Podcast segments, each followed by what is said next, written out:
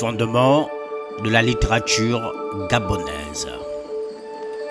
Un podcast proposé par Critica sur briska.blog.fr. Développer l'esprit critique. Avec la voix de Lévy, Kumba Lambi.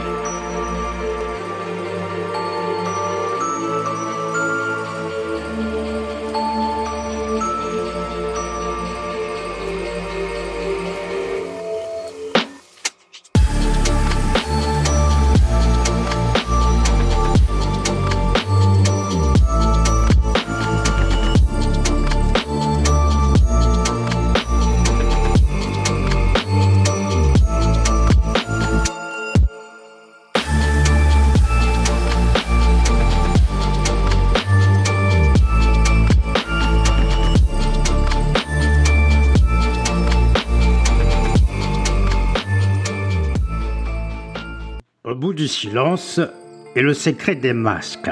Arrivé à l'âge de 15 ans, Anka voit. Mais auparavant, il court à l'école. Il ne veut pas manquer le rendez-vous pour la conquête de l'autonomie de sa contrée.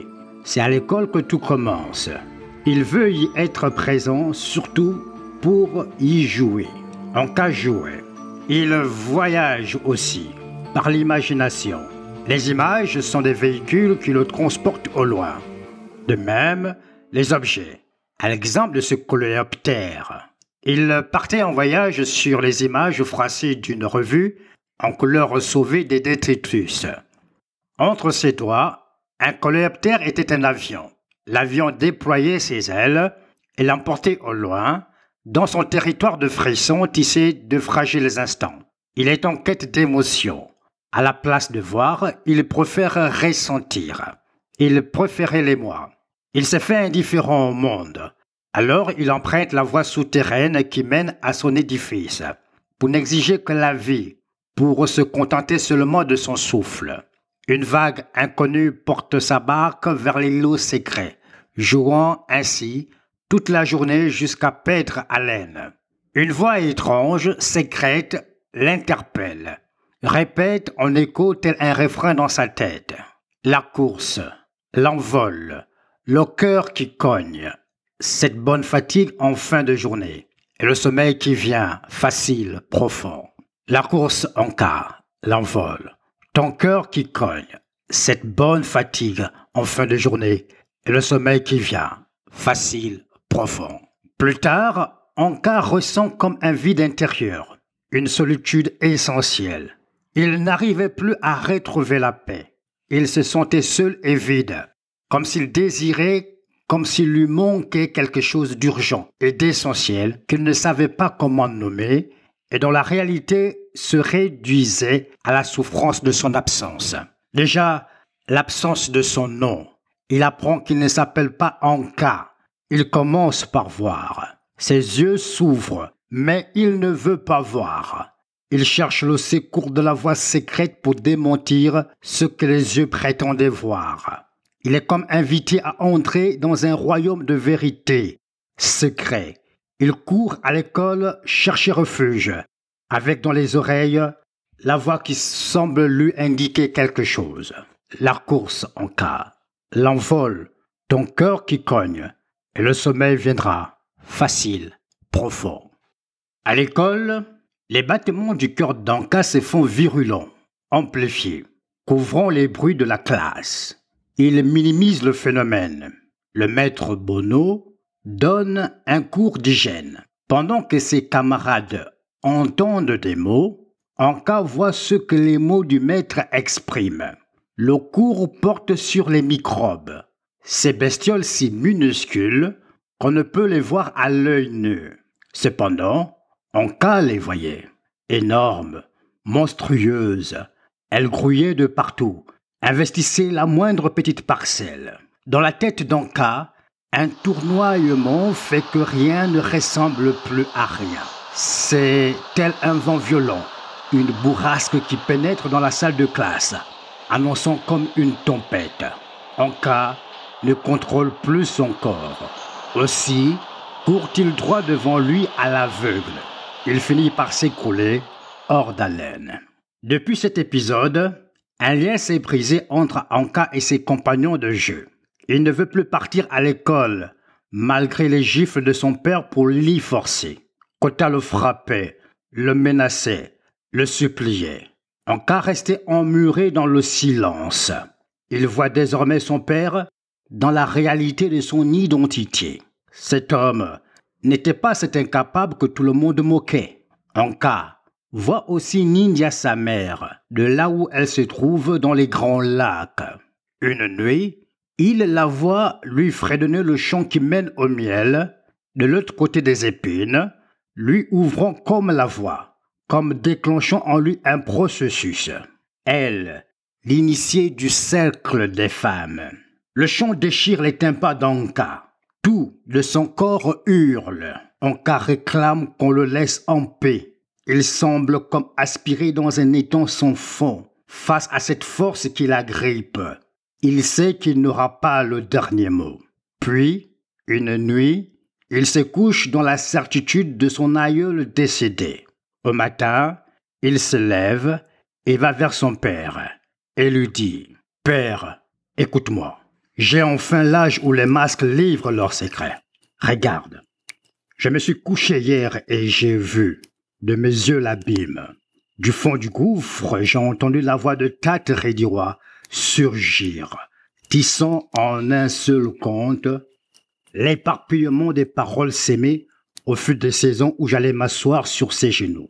Me voilà parmi un peuple qui déferle dans un vacarme assourdissant.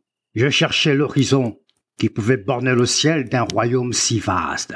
Pour toute réponse, je n'entendis que la chamaille accoucheuse des tribus. Au cœur de notre débâcle, une voix se leva pour dire Venez, je suis l'aîné de mon père. L'horizon sera du côté que désigne la main droite. Le puné aussitôt se dressa pour dire que l'horizon viendra du côté de la main gauche. Me voilà, du coup, faisant partie du rameau qui ne savait pas, qui ne savait plus, et qui se ruait d'instinct jusqu'à un promontoire où la terre sous les pieds surplombe les frémissements du pays où règne une ogresse. J'étais sans jambes ni bras, juste un tronc, un arbre, dans une forêt sombre.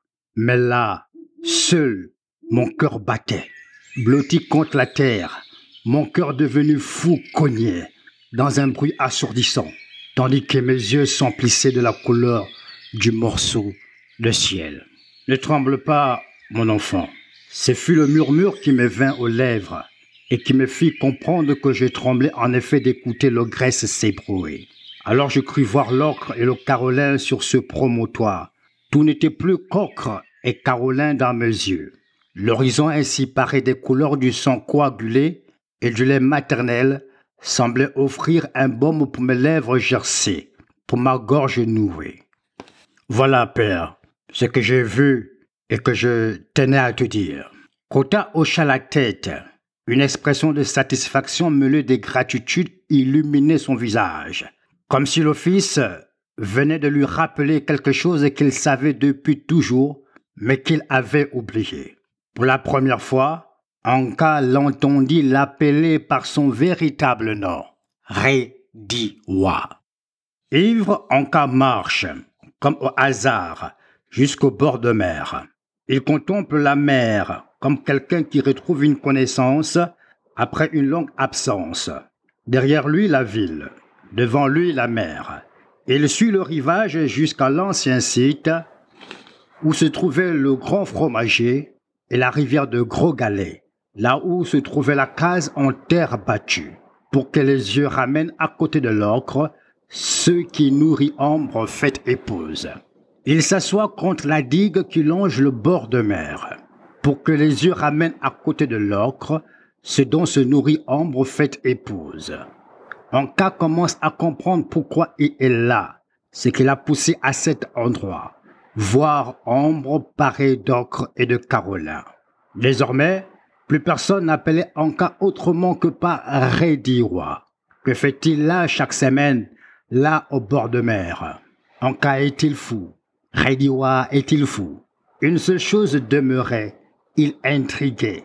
Et lui qui ne voyait aucun mystère, ni aucun mal à être là où il était, lui qui se contentait de venir apporter à Ambre faite épouse la récolte de ses yeux posés sur le train de jour, sentit, en même temps que la gêne, un impérieux désir de dissiper ce qui semblait un mystère pour les autres.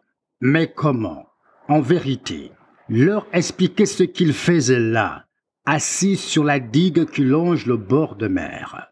Pendant longtemps, il ne sut par où commencer. Il ne pouvait tout de même pas continuer à répondre invariablement qu'il venait à cet endroit prendre de l'air, qu'il aimait regarder la ville de cet angle-là, à cause de la mer et du bruit des vagues. Mais où trouver les mots qui diraient pourquoi il était là? Comment faire voir, sans rien oublier, sans rien trahir, de ce qui le menait À la nécessité d'être là, répondait désormais l'urgence de vouloir dire et le tourment de ne pas pouvoir. Cas, affirme qu'il voit maintenant. Rédirois affirme qu'il voit maintenant le ciel, la soif, cette saison insensée. C'est par là qu'il fallait commencer. C'est de là qu'il faut partir pour donner à voir Ambre telle qu'il la voit. Au bout du silence, roman de Laurent Ovondo est la réponse du questionnement de Rédiroy, du comment faire voir, du comment dire ce que je vois, la vision des sœurs à la table des noces, faire voir Ambre faite épouse, elle se nourrissant de l'offrande du kaolin qui irise mes yeux. Alors Ombre faite épouse assise à la table de noces lui dit Apporte, apporte, à côté de l'ocre, le carolin dont je me nourris.